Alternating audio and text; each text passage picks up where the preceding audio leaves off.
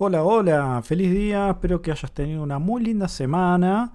Mi nombre es Marco Dinotto, soy experto en amor incondicional y este es mi podcast. Acordate que este es el único podcast que sale grabado sin editar. Bueno, en realidad no sé si es así. Ya la, vez anterior te comentaba lo mismo. No sé si realmente es así, pero creo que em, le da un toque así como más cercano, ¿no? Más auténtico. Digamos, algo que em, por ahí si lo editara no saldría como más eh, perfecto si se quiere. Porque tengo algún que otro conocimiento de lo que es edición de audio, porque es algo que he hecho en otra ocasión. Y sin embargo, quiero que también mostrarte que del otro lado soy una persona común y corriente que también comete errores igual que tú, igual que cualquiera. O sea, no. De hecho, de saber cosas no significa que a mí no, no me pasen cosas. Eso tampoco significa que el hecho de saber cosas signifique que, que yo me las sepa todas. O sea, a mí y a cualquier persona nos pasan cosas de la vida y por ahí de una u otra manera las, las recibimos y las vivimos. Y a veces son más desafiantes que otras y a veces las resolvemos y a veces, a veces no. ¿Por qué te comparto esto? Porque a veces eh, entendemos que las personas que los, los gurúes, los grandes maestros, la gente que enseña, que comparte contenido, y como que, bueno, pero si esta persona sabe todo lo que sabe, eh, debe ser súper feliz y seguramente su vida es tan perfecta que no, mi vida es eh, imposible que sea como la de ella. Y en realidad no es así. O sea, a veces caemos en esto de endiosar a las otras personas porque creemos que saben más que nosotros o que son mejores o que de pronto tienen, no sé, mejores talentos, eh, saben, bueno, saber más cosas, ya lo mencioné.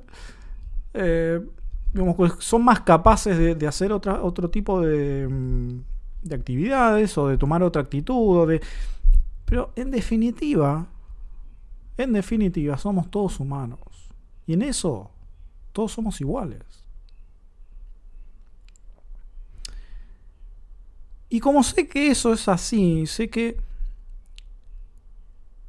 hay muchas personas que eh, en la expectativa y, en el tema de las relaciones de pareja específicamente, eh, tengan o no tengan pareja, porque eso también pasa a las personas que no tienen pareja, está esta expectativa de, ¿será que algún día me van a ser infiel?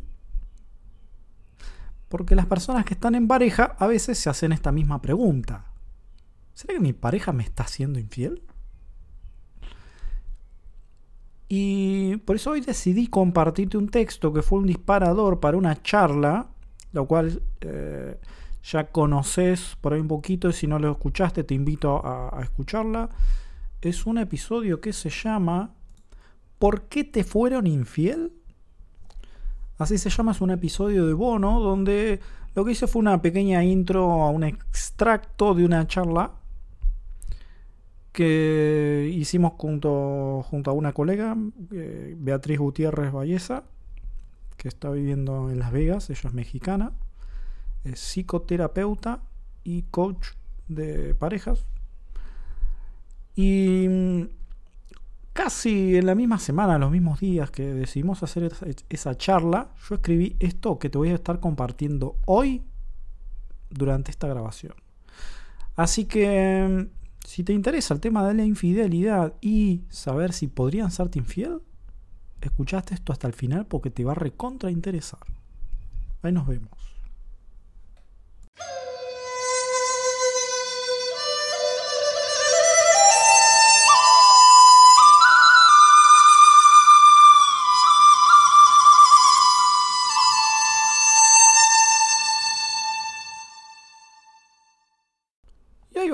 Este texto se llama Las múltiples maneras en que podrías ser infiel.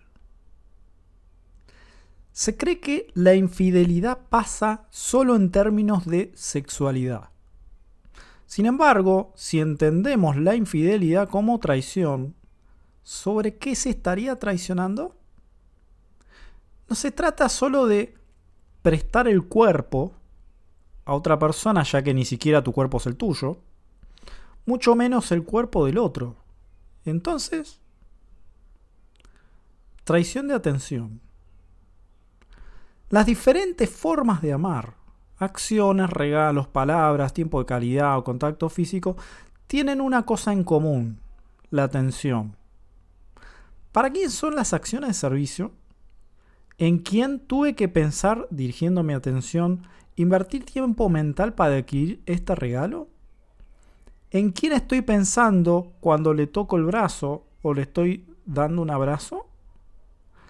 ¿A dónde va la atención cuando compartimos tiempo juntos, solos, sin móvil ni TV?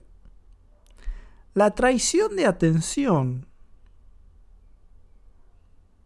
Blooper Online. Leí como La traición es de atención. Así, podemos ser infieles de mil maneras. Muchas veces las madres son infieles a sus parejas con los hijos y no lo saben. Le dan el 100% de su atención a sus hijos, que son el amor de su vida, desplazando a tu pareja del lugar en el del lugar que alguna vez le otorgaron. Ah, otras veces, el trabajo ocupa toda la atención. Los hombres a veces somos infieles cuando estamos horas y horas trabajando, pasando tiempo con amigos sin avisar de dónde estamos, ni responder los mensajes de cariño, amor o preocupación de nuestras parejas creyendo que me quiere controlar, me vigila. Somos infieles. Netflix, el gimnasio, el trabajo, los hijos, las compras del shopping, los zapatos, las carteras, el maquillaje, que solo queda guardado y con poco uso, la tecnología, la música, el estudio, los perros, los gatos, el carro y más. Pero luego caemos en víctima de la infidelidad. No sabemos por qué se fue con otra ni por qué hace cuatro años que se ve con un compañero de trabajo. Creemos que es su culpa, que no nos ama porque una persona que ama no hace daño. Un pensamiento generalizado e irreal. Algo está raro. ¿Cuál es mi parte en esto? No sirve, no sirve de nada preguntarme, ¿por qué me pasa esto a mí? Sino más bien, ¿qué hice yo para que esto suceda? Alto, ya sé que estás pensando en la culpa. No se trata de la culpa, sino de quién es la causa de tu realidad. La ley del espejo te muestra con una pareja sexualmente infiel, ¿cómo estoy siendo yo infiel para con mi pareja?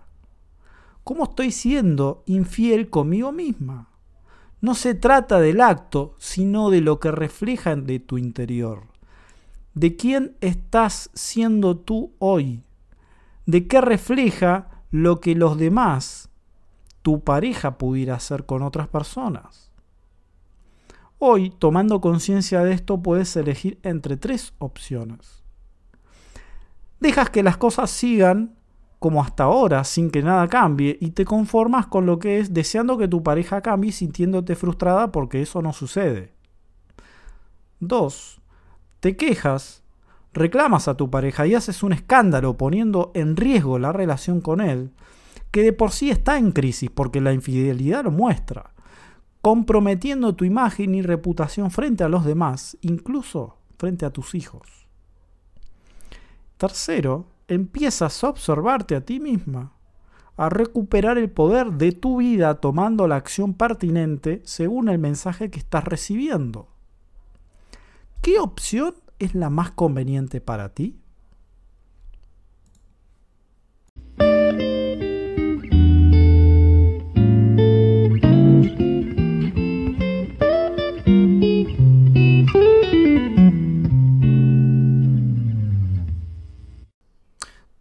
Que acabas de escuchar te compete tanto que estés en pareja como no estés en pareja. ¿Por qué?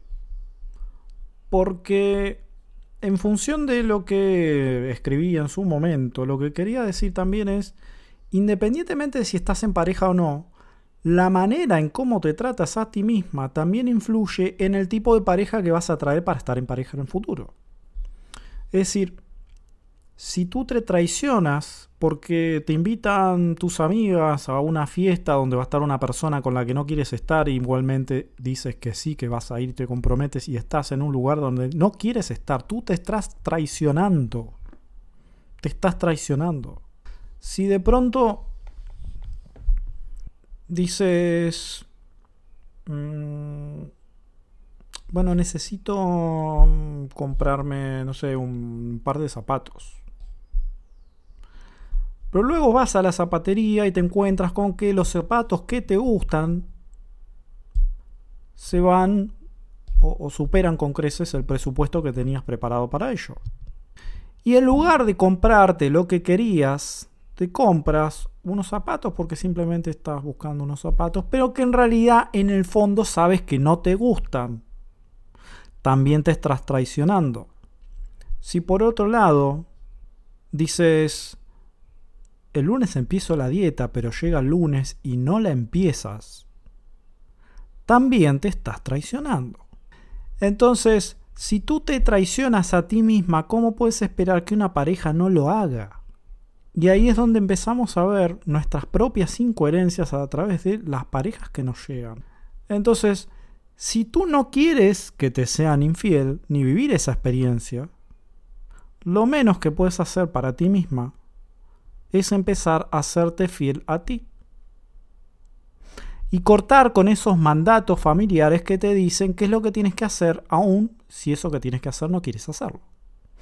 Porque a veces queremos, tomamos decisiones para simplemente comprar la aprobación de otras personas y en ese comprar la aprobación de otras personas, como quien dice mamá, papá, hermanos, tíos, abuelos, la familia, con una intención de pertenecer y no ser excluido, no ser visto como el rarito, el que va en contra de la tradición familiar, el que hace las cosas raras, distintas, el que rompe las reglas, el hereje. A veces eso es necesario para fiel, mantenernos fiel a, a nosotros mismos. Para que tú te mantengas fiel a ti misma. Para que jamás te traiciones. Porque mientras sigas esas reglas que tú no has elegido, que las han elegido otras personas por ti, tú eres la esclava de esas reglas. Tú te estás sometiendo a unas reglas que no elegiste. Y puedes sí puedes rebelarte, aceptarlas, querer cambiarlas, querer cambiar a las otras personas, decir, no, ustedes están mal. Pero sabes que es improductivo eso. No te puedes pelear contra el sistema. Como decir, las leyes que están impuestas por los gobiernos están mal porque yo no me siento en coherencia con ellas. Y indistintamente si me sienta en coherencia o no, las leyes van a seguir siendo esas. Yo no puedo elegir sobre ellas. De manera directa y sin invertir un montón de energía en eso.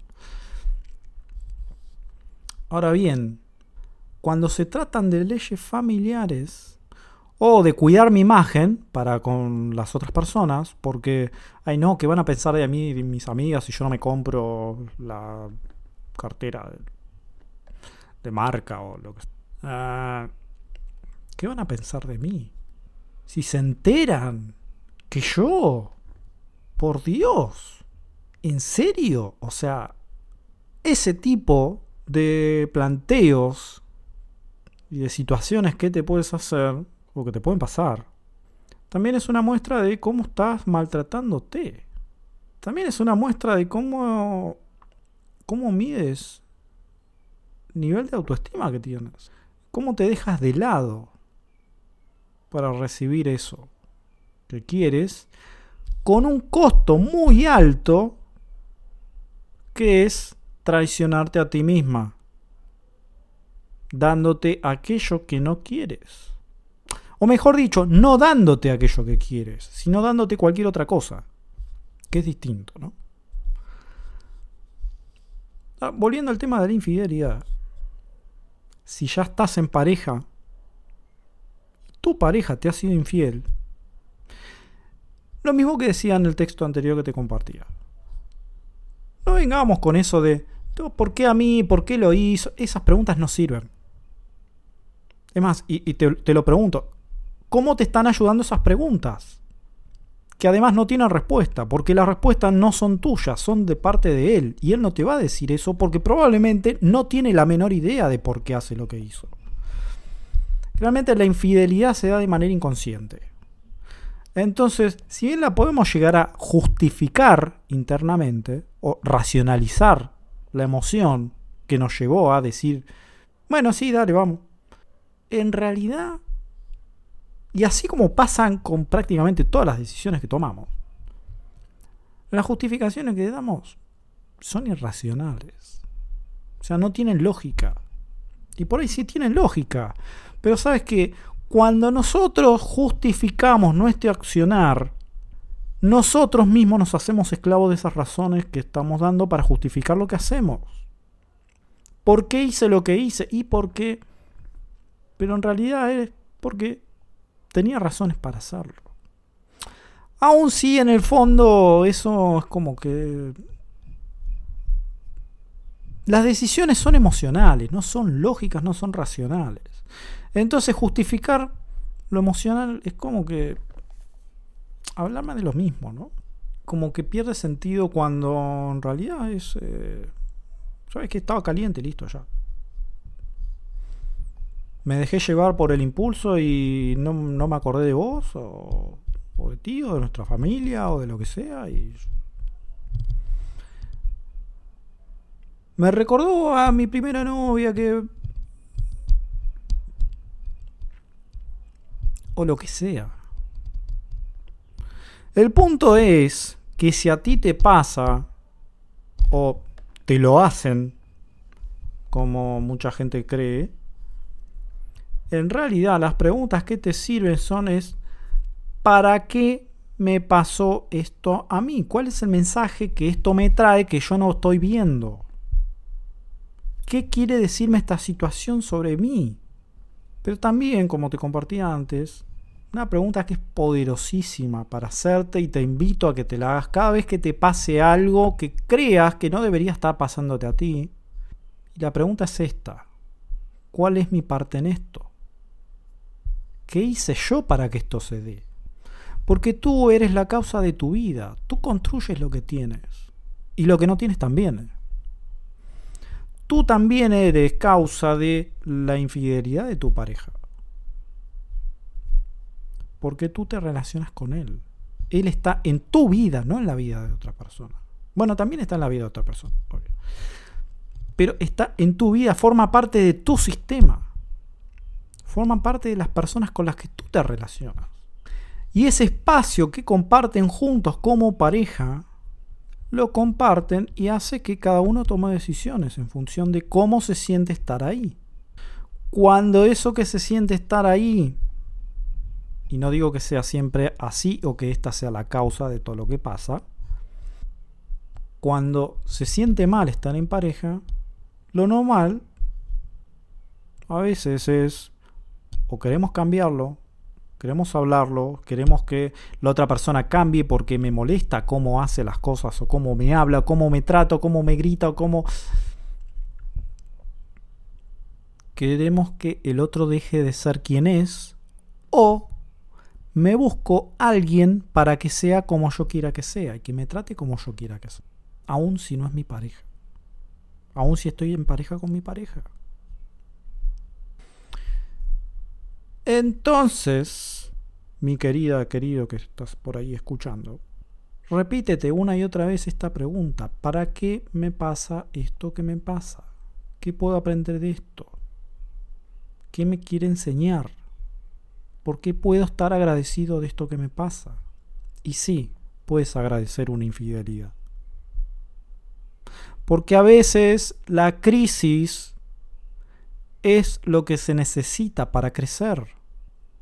De hecho, no recuerdo si es. creo que es en la etimología que no sé si tiene raíz griega, latina, no, soy experto en eso. Pero si no me equivoco, la crisis tiene una acepción de decir, ah, es una oportunidad para crecer. O simplemente una oportunidad. Y en realidad es así, es una manera de, de verlo donde la crisis, independientemente de si es una crisis de relación de pareja, una crisis existencial personal, una crisis económica o el tipo de crisis que sea, en todas las crisis hay oportunidades. Pero mientras hay personas que están encontrando esas oportunidades durante la experiencia de esa crisis, hay otras personas que se están quejando y están maldiciendo la crisis que se les vino. Es decir, puta, pero este gobierno de mierda que... Y sabes que no es el gobierno, no es tu pareja, no son los hombres, no son las mujeres. Siempre es nuestra actitud para con esas cosas. El cómo respondemos nosotros y cómo elegimos nosotros crear algo distinto o algo igual a lo que nos llega. Y ser la causa de un nuevo futuro que sea exactamente lo mismo que el presente o ser uno totalmente distinto, totalmente opuesto y totalmente deseado. Entonces hoy te pregunto, y ya para finalizar, hoy te pregunto, ¿estás siendo infiel para contigo?